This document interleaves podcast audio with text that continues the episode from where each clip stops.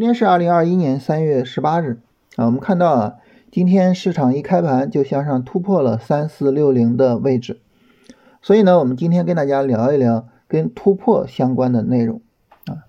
这里边呢有两个啊，我觉得比较重要啊。第一点呢，就是我们怎么判断真突破还是假突破啊。第二点呢，就是我们具体的操作安排啊。你说我只有突破了，我才确认说这个底部可能是构造完成了。那我应该在突破之前去进场呢，还是等突破之后去进场呢？哎，这俩话题。首先呢是关于真假突破的判断。嗯，我们一般从两个角度啊去判断真假突破。第一个呢是突破当时啊，如果说呢这个突破是一个大力度的突破啊，强有力的上涨，同时呢伴随着阳线的放量，那么这个突破就很有可能。是一个真突破啊，那反过来呢啊，就可能是假突破啊，就过不去，走不远。第二个呢，就是我们考虑突破之后啊，一般情况来说呢，当市场突破之后，它会在低级别上走一个回档啊，就回档去确认一下。那么我们这次的三四六零的突破呢，是三十分钟高点的突破，所以它的回档在什么周期上呢？在它的下一个级别，也就是五分钟上，所以这个时候呢，我们可以去看五分钟的情况啊，然后呢去确认说五分钟是不是一个有效的回档啊。如果说呢五分钟整体的回调力度很小啊，跌不下去，没有人卖，那么这个时候呢突破就是真的。反过来呢，那么假突破的可能性就比较大一些啊。那大家说假突破，什么叫假突破呢？你想哈。你突破了创新高，是不是？那假突破就是什么呢？创新高之后啊，顶背离啊，所以假突破呢就是一个提前去预判顶背离的啊这样的一个这个市场判断。好，那交易方法我们知道了啊，我们来看上证指数这个突破，那你说它是真还是假呢？啊，我们会发现呢，首先突破的时候这个力度一般，量能也一般。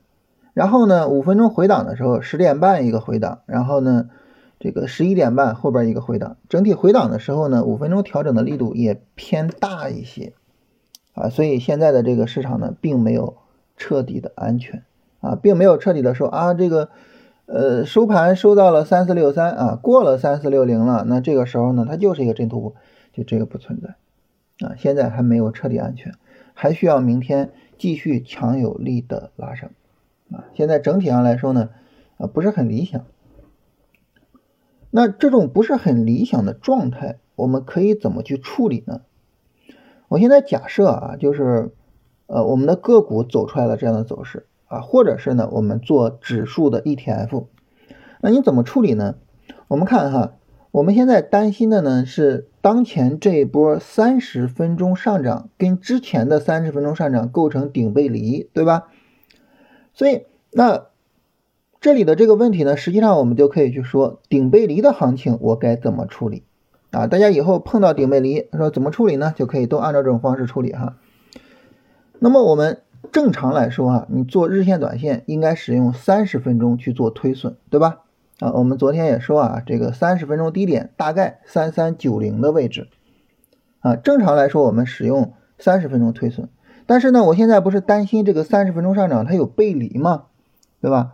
那这个时候怎么办呢？哎，我改用五分钟去做推损，改用五分钟推损，也就是说我把我的止损调整一下，调整到什么地方呢？大概三四五零附近。如果说呢，市场它没有一个强有力的拉升，直接向下跌破三四五零，啊，我先出场观望一下。啊，我发现呢，三十分钟加速下跌，我就不着急进了。我发现呢，三十分钟呢，它整体上下跌啊，没有跌得太厉害啊，我到时候再进，我先出来，到时候再进，规避一个三十分钟下跌啊。那么如果说呢，哎，我把止损设在三四五零了，它并没有破我的止损，而是加速上涨。好，这种情况下呢，那么我就把我的止损撤掉。还改回去，还改回什么呢？还改回正常的三十分钟的止损。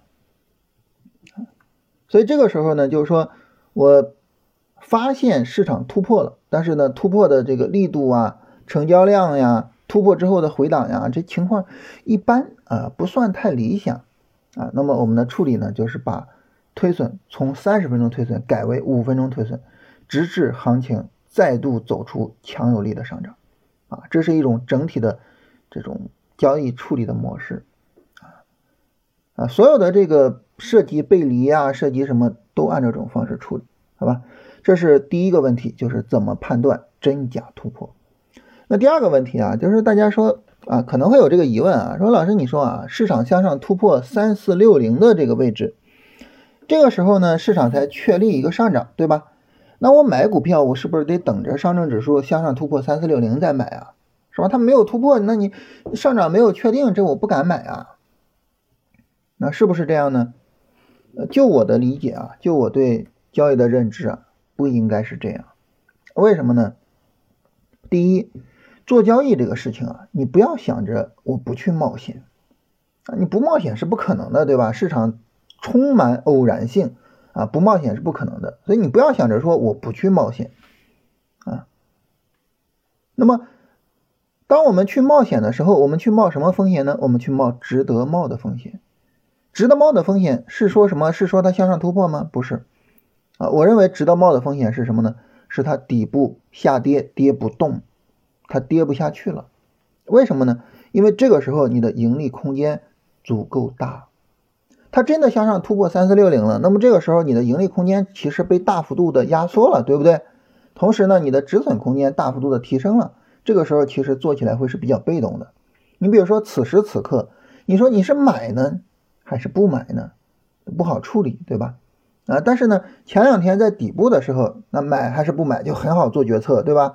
啊，我反正是个相对低位，那我当然买了，能买我当然买了，对吧？所以呢，我认为值得冒的风险就是底部三十分钟下跌跌不动的时候我去买啊，这也是我们一贯的呃买入位置。当然，大家可能会有一个问题，说那你在这个地方买，它的安全性是不是不够高呢？我等突破三四六零，这个时候安全性会不会说稍微高一些呢？大家要知道哈，我们整个对交易的理解，它是一个完整的流程。这个流程呢，它包括我对大盘的判断，我对板块的选择，我对个股的选择，以及针对个股的具体的进出场。所以这个时候呢，呃，成功率、安全性，它并不仅仅是由大盘来决定的，它还可以通过板块、通过个股、通过进出场来控制。那你说大盘现在在低位，对吧？它的安全性不够高，没关系啊，啊，我去做强势的板块，我做碳中和，是吧？那这个时候它的安全性是不是就比较高了呢？啊，我选个股，我选龙回头走势的个股，啊啊，我我我们之前跟大家说的那些个股是吧？啊，那南网能源今天又一个涨停，对不对？啊，就是我选这样的个股，那这个时候我的安全性它是不是就？比较高了呢，我没必要非得通过大盘提供安全性，对不对？啊，所以呢，这个时候我们并不是太担心啊安全性的问题啊。至于说真的风险爆发，止损就止损嘛。你说白了，谁做股票没亏过呀？啊，所以简单总结一下啊，第一啊，做股票一定要勇于冒险啊，而不要畏惧风险。第二呢，冒险要冒值得冒的风险。那么在大盘低位的时候，这个风险更值得去冒。第三呢，就是为了确认安全性，啊，我们会更多的操作呃强势板块的强势个股啊，就是南网能源这种。第四啊，一旦说风险真的爆发，该止损就严格止损就完了啊。所以这个时候呢，我们就是合理的去冒我们值得去冒，同时呢又冒得起的风险啊，我们的交易呢呃就能处理好。所以有些朋友就说啊，说老师你这个太谨慎。啊，太保守啊！很多朋友这么说我是吧？但这个谨慎保守呢，说实话，真的在不同的方面体现的也不一样。你比如说我的仓位安排，往往是趋于保守的啊，行情不理想，我的仓位马上就降下来了。但是呢，我在进出场上往往是比较的，至少表面上看起来吧，是比较激进的啊。包括我选股，可能也会有朋友觉得激进啊，南网能源那么高了，你还去选它？啊，当时做什么阳光电源的时候，哇，都涨那么多了，你还去做啊？然后新节能，然后什么的，呃，就是这些股票都是在很高的位置去做的啊。所以呢，我觉得就是有些时候你是保守啊，还是激进啊？这个事儿呢也不好讲啊，就看你对市场的风险、对市场的收益空间啊，你是怎么理解的啊？很大程度上是这样。好，那么关于突破呢，我们跟大家聊这两个话题哈。然后呢，这个具体到大盘的这个操作上，嗯，因为现在市场呢，它三十分钟有背离啊，然后呢，这个确定性不是很强，所以这个时候呢，其实那而且大盘已经反弹了好几天了，是吧？然后呢，我们也一直说，如果说市场没办法有效的向上突破，它在底部这么一个横，实际上还是比较危险的。所以这种情况下呢，其实还是应该。在当前这个位置，还是应该考虑一下风险啊！你说我明天能不能买？我怎么？就是我，我觉得这个时候其实可以考虑一下，就是不要太着急了。你前面底部该建的仓位其实也都建的差不多了啊。它明天如果说没有一个加速，实际上后边还是从指数来说啊，还是比较危险的啊。所以这个我觉得还是要注意一下的啊。这是指数的情况，现在呢？按道理说啊，应该是一个持股待涨的过程啊，不太应该是一个买入的过程了啊。就根据我们刚才的逻辑啊，呃，那么持股待涨呢，就是一方面我们现在推损是吧？另外一方面，如果说明天加速了，那就耐心的拿一拿啊。不加速呢，其实后边差不多该考虑止盈了。明天也好，下周也好整体一个反弹啊，到现在持续了几天了？持续了八天了，是吧？我们从三月九号开始算的话，到现在持续了八天了啊，这个时间也差不多了啊，时间窗口也差不多了。呃，这是关于这个大盘的情况，板块的情况，今天呢，碳中和又走的比较好啊，就是真的这个这个市场热点一出来啊，市场热点一到这个热点上，市场的情绪一旦开始去推的时候，真的它会走的会很好啊，它会走的很好。所以呢，就是，呃，我们经常讲做板块，实事求是，你就看当下的市场情绪在哪儿，这个事情真的非常重要。另外呢，你像这个行业里边的，像造纸啊，是吧？它也跟碳中和有一定的关系啊。造纸这个是一个严重污染的行业啊。然后其他这些行业呢，这就是整体这个行业指数走得好的呢，大家可以去关注一下啊。按照我们昨天说的方法，你自己可以去选一下。日用化工，哎，我要不要后续关注呢？是吧？啊，家居用品我们昨天说了啊，化纤我要不要关注呢？啊，酿酒要不要关注呢？矿物制品昨天说了是吧？医疗保健要不要关注呢？你可以按照我昨天说的方法自己去分析一下啊。我我估计我们能够得出来比较类似的结论。然后来看大家问题，好吧？有朋友问说啊，现在大盘在三十分钟的上涨阶段。啊，如果说个股出了三十分钟调整，那么调整结束能不能买入？还是要等大盘的三十分钟调整？我觉得还是要等一下大盘的三十分钟调整啊。而且呢，你等一个大盘的三十分钟调整，它是非常快的啊。你看呢，大盘现在在高位上呢，已经调了有几根 K 线了？有五根 K 线了，是吧？从十一点三十啊，一二三四五根 K 线，明天再调两根 K 线，到十点半的时候就够七根了。啊，就是一个三十分钟短线调整了，你这都等不及嘛？对不对？你那么着急干啥呀？啊，我觉得还是要等一等调整。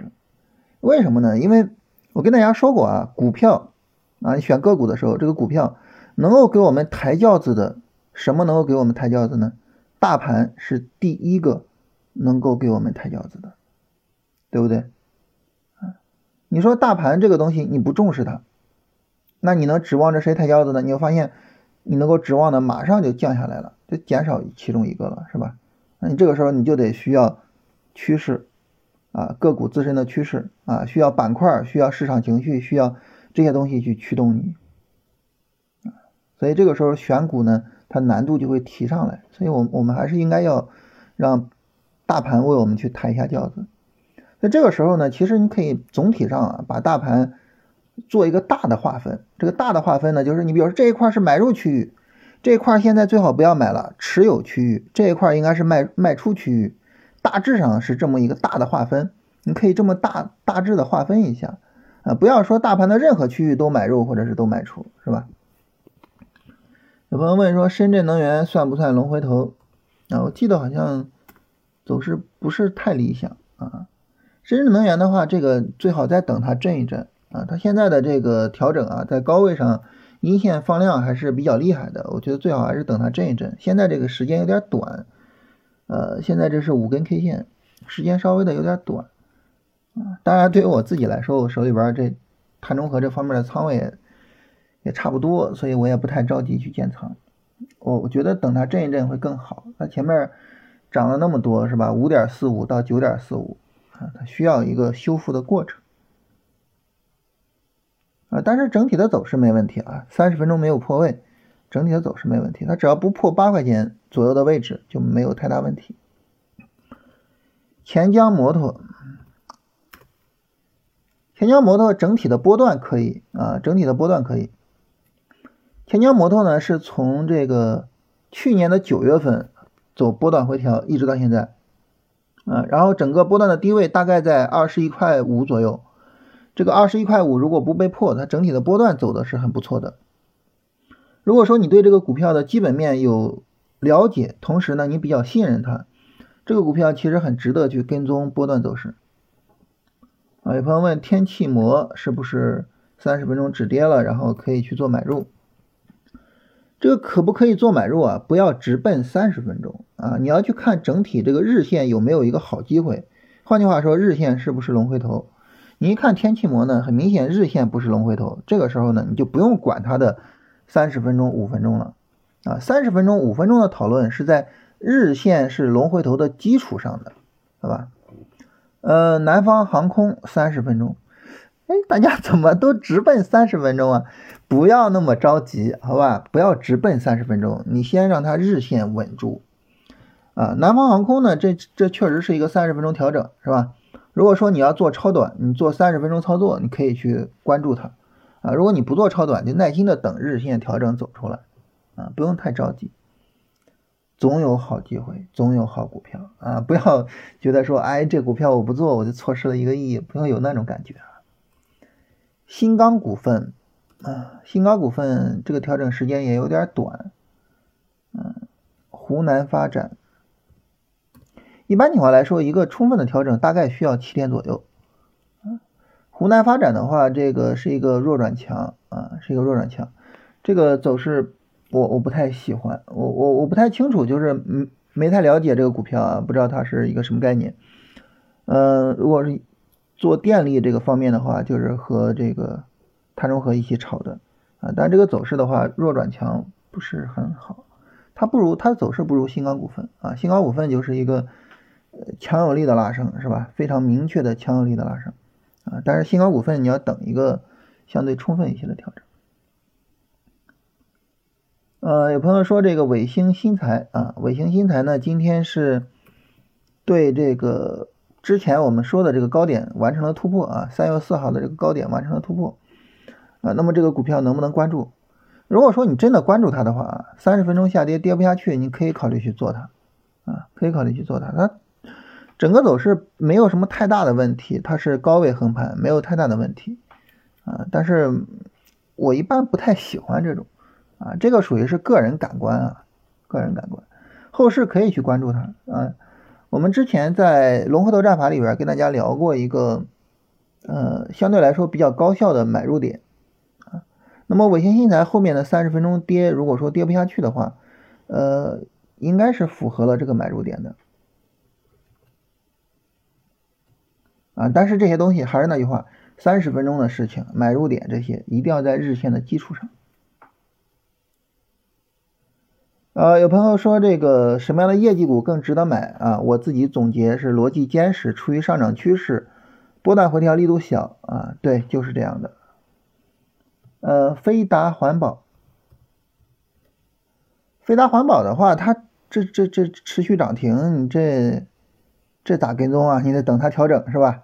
啊，等它调整啊，然后耐心的等一等调整。哇，这种。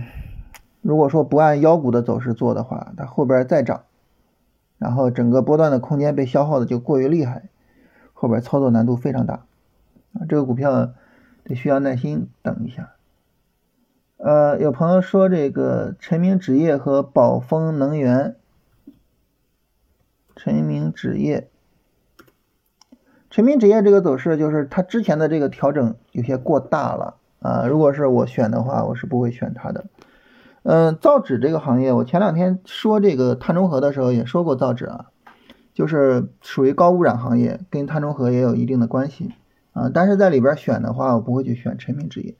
就整个调整比较大，然后宝丰能源也是这样的一个情况，就是前面调整大，就这个判断，我我不会因为说晨明纸业今天涨停了，宝丰能源也涨了七个点，我就去改变这个判断，就这个判断是客观的，它调整大就是调整大。嗯，我想呢跟大家就是说去沟通两点，啊，第一点呢就是我们应该基于什么呢？基于一个呃事前的。客观的市场走势去做判断，啊，不能够说根据事后的结果去说它怎么怎么样啊。你说这个陈明纸业涨停了，它前面走势一定是好的，你说它前面走势不好，人家涨停了是吧？嗯嗯，不能这样啊。你从事后的角度去看的话呢，你会发现什么情况下都有涨停股，这玩意儿这没法弄了是吧？技术分析它本来呢就是一个归纳的科学啊，它本来就是要做归纳。如果说呢，你不去考虑概率，不去考虑风险性，不去考虑什么，我就是说它只要涨停，这前面走势就是好的，你就没法做归纳了啊。所以呢，我们应该根据事前的走势做判断，而不是根据事后的结果，这是第一点。第二点是想跟大家聊一个什么呢？嗯，我觉得也是一个非常重要的部分啊，就是当我们去使用某一种方法的时候啊，我们一定要理解这个方法。它只能够抓住市场中一部分行情，啊，就在龙龙回头战法的训练营里边，我反复跟大家强调，我说我们一定要知道，我们只能够抓住这个市场里面百分之一的行情。那好，那这个时候呢，你就要去考虑，我要去抓哪百分之一？抓哪百分之一呢？抓你认为最值得冒险的。那百分之一，那好，哪个部分值得我去冒险呢？龙回头值得我去冒险，它是龙回头我就去抓，它不是我就不抓。所以呢，我曾经建议大家做过这个工作，就是你比如说你把那些涨停股也好，把那些走的好的股票也好，你拿出来你去看，说这个是不是我能抓住的行情？那个是不是我能抓住的行情？啊，当你看到大涨，你依然说这个行情不是我要抓的，它不属于我。那个时候呢，可能你真的就成熟了。啊，反过来呢，就是，哎，这个大行情真的是必须我得抓的，但是我怎么没有抓到呢？我的操作哪出问题了呢？哎，我通过这样的不断的反思、不断的思考，我可能就能够更好的抓住大的行情。我跟大家举个例子啊，就宝丰能源。宝丰能源呢是去年的十一月二十五号到今年的十呃到去年的十二月三十号，中间呢有一个一个半月的调整。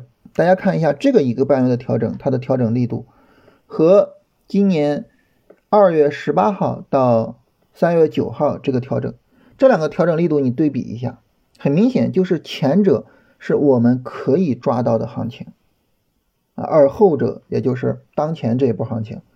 它不属于我们啊！只有你主动的说这是一个大行情，但是真的是没办法啊！只有这样，你才真的算成熟了。就是你你你不再是想着所有的走势，尤其是所有的大涨，我都一定要抓到了啊！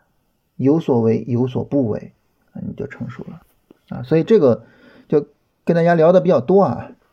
然后零零零八零七。呃，云铝股份啊，云铝股份这个要等调整。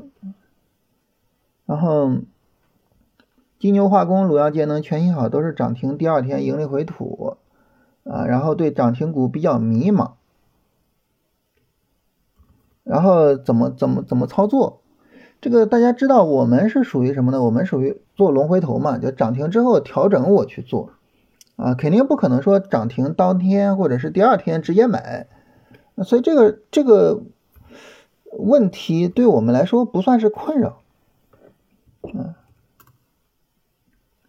你比如说鲁阳节能啊，鲁阳节能呢，这个它在二月一号涨停，然后呢，在这个二月九号涨停，二月一号涨停之后呢，有一个三十分钟调整，二月九号涨停之后呢，有一个非常充分的日线调整，啊，这个日线调整的力度很小啊，很明显是可以做的，那这个时候我们就会去参与，是吧？然后三月一号这个涨停我们应该是能够吃到的。三月一号之后的这个调整呢，力度又是比较小的，这个呢我们也可以参与啊，但是现在还没有一个充分的调整走出来，所以当你去走，就是说这个等调整的时候，你就没有那么大的困扰。所以龙回头这两个字呢，龙是一个，回头是一个啊，这两个字都比较重要。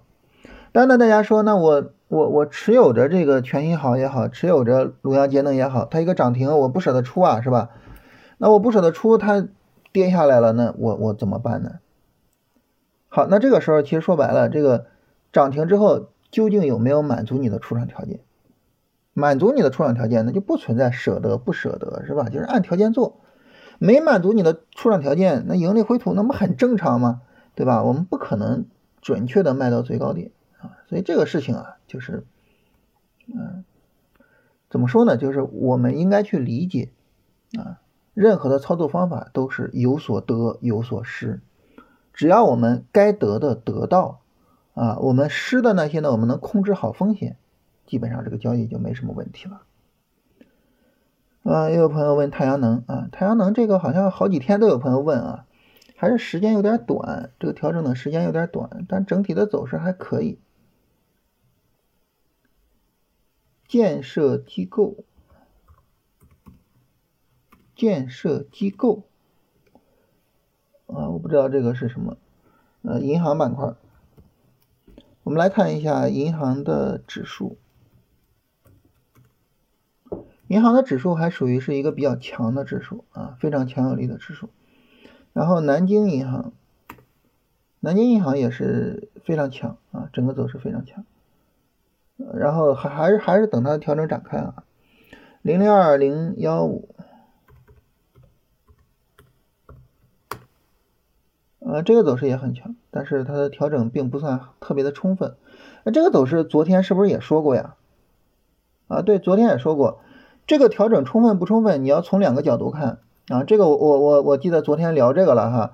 第一个角度呢，就是如果说呃你把整个调整从三月四号或者是三月八号开始算，这个调整是非常充分的。那么三月八号、九号、十号，这是三天调整。然后呢，三月十五号、十六号、十七号三天调整，它的对称性也非常好。我我昨天好像说今天可以买来着，啊，但是如果说你从三月十五号开始看它的调整，就是不够充分的，啊，这是两个视角啊。我刚才一说，我突然想起来，这个是昨天聊过的，呃，凯美特气，呃，这个。因为它有一个三月十二号的一个放量大跌，所以耐心的等一等，不用太着急。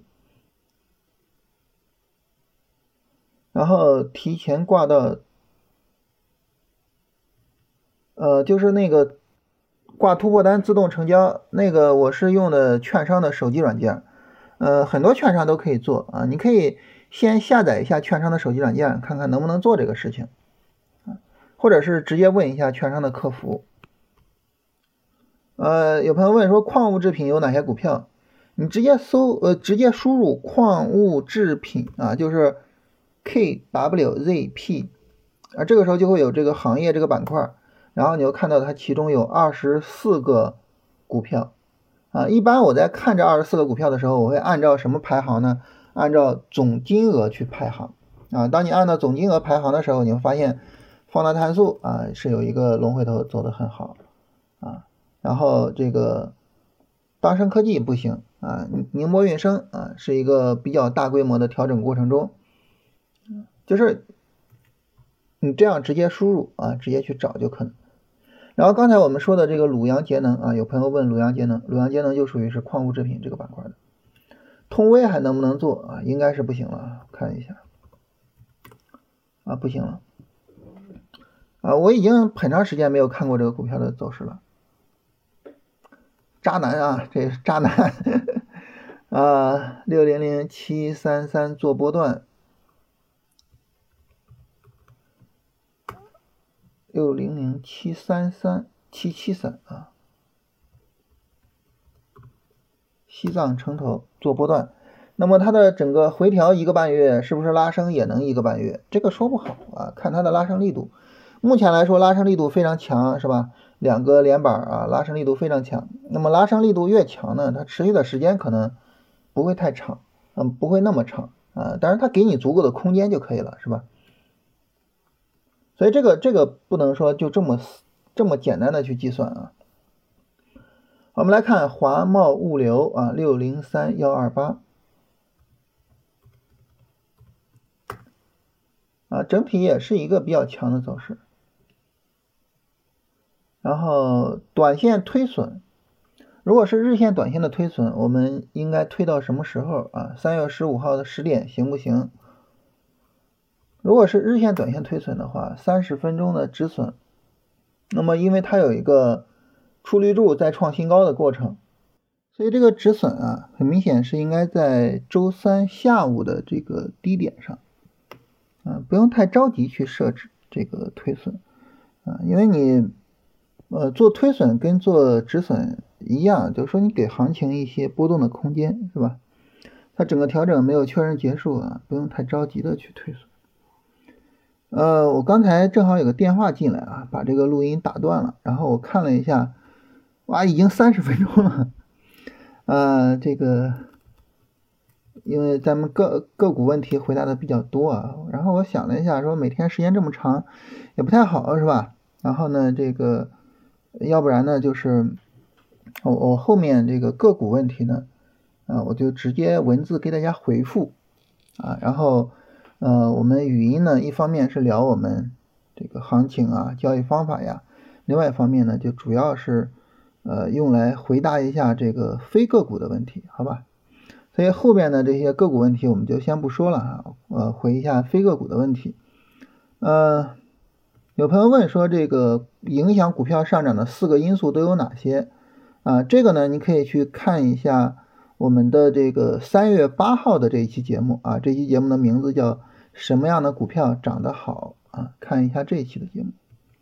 嗯，然后。有朋友问说，如果说有一个板块啊，回调力度小啊，但是呢，它近期不是市场热点，能不能做？这个呢，呃，取决于就是说整个板块的趋势啊，以及呢它的行情的发展情况啊，不能简单的只看这个回调啊，你只看回调呢，实际上就只关注回头这两个字，是吧？这并不是完整的龙回头啊，我们不仅仅要关注回头，也要关注那个龙那个字。啊，所以呢，要看它整体趋势的情况。呃，有朋友说他的这个操作啊，这个比较容易被止损啊，问一下是选股问题还是呃买入的问题，还是止损设置的问题啊？比如说宝钢股份，啊，宝钢股份这个整体上来说，它的逻辑没问题，板块没问题，是吧？买入时间我们来看哈，三月十一日啊，十三点十七分买入。三月十一日，那么三月十一日买入，我看是啊，三月十一日买入，这个地方买入时间，三月十一日买应该是没有什么太大的问题，没有什么太大的问题是吧？三十分钟上有上下上走出来。啊然后看一下啊，三月十一日，三月十一日这个如果说是我买入的话，我会在什么时候买呢？你会找那个五分钟的高点突破去做买入，对吧？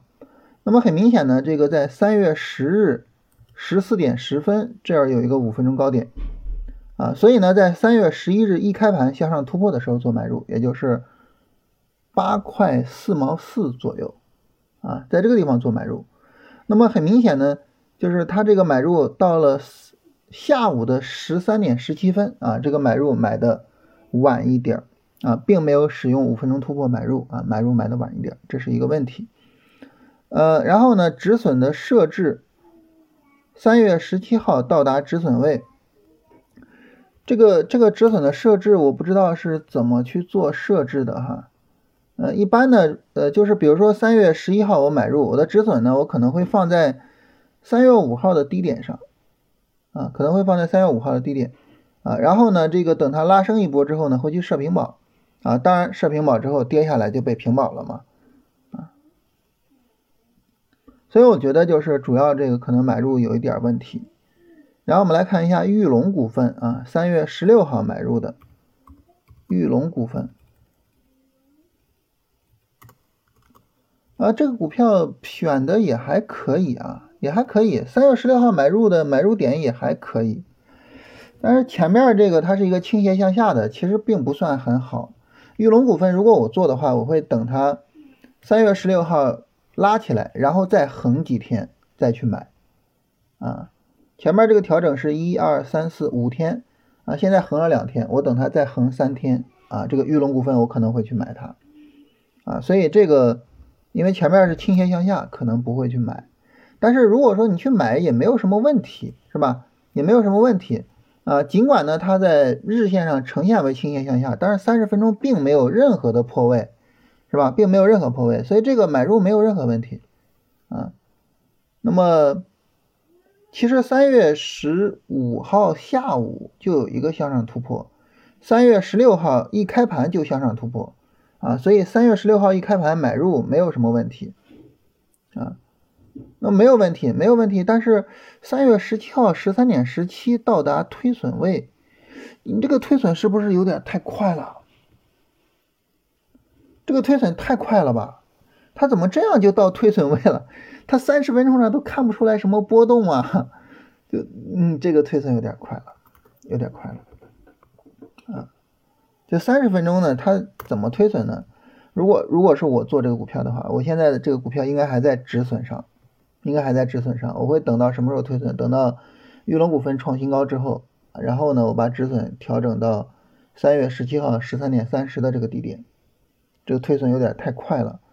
这种推损快，往往反映一个什么心理呢？想赢怕输，啊，往往反映想赢怕输的心理，又想赚钱，又不敢去冒风险，然后呢，一看涨了，赶紧推损，啊，你这这不行啊，你这这明明是有点利润的这种股票，最后都赔钱出来，你这事儿 这事儿弄的是吧？想赢怕输，最终一定会输。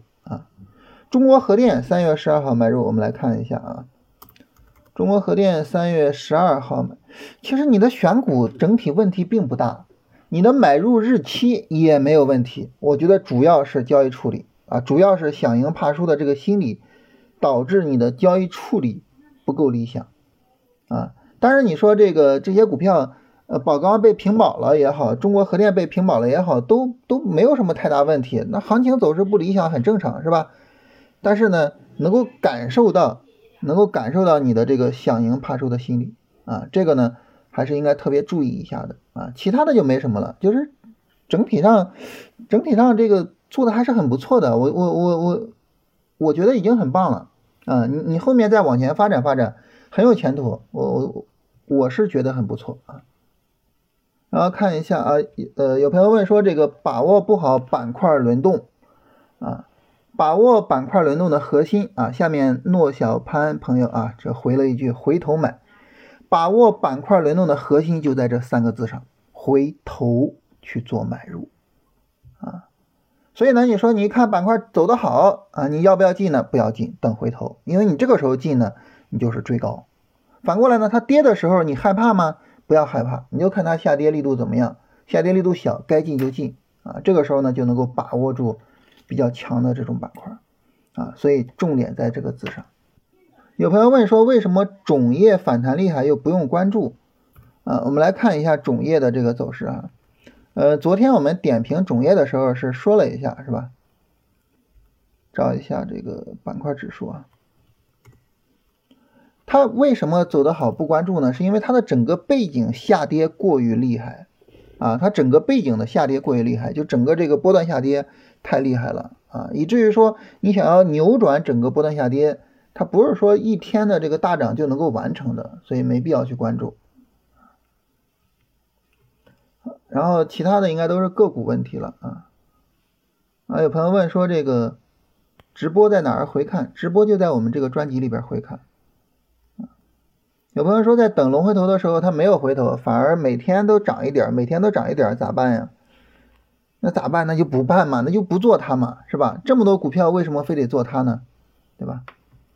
好，那么从我们这一期节目的这个评论区开始啊，个股问题呢，我就开始跟大家直接呃留言回复，好吧？这样呢，我们尽量的节省一下这个音频的时间啊，要不然每一期都几十分钟，啊，太太耽搁大家时间了。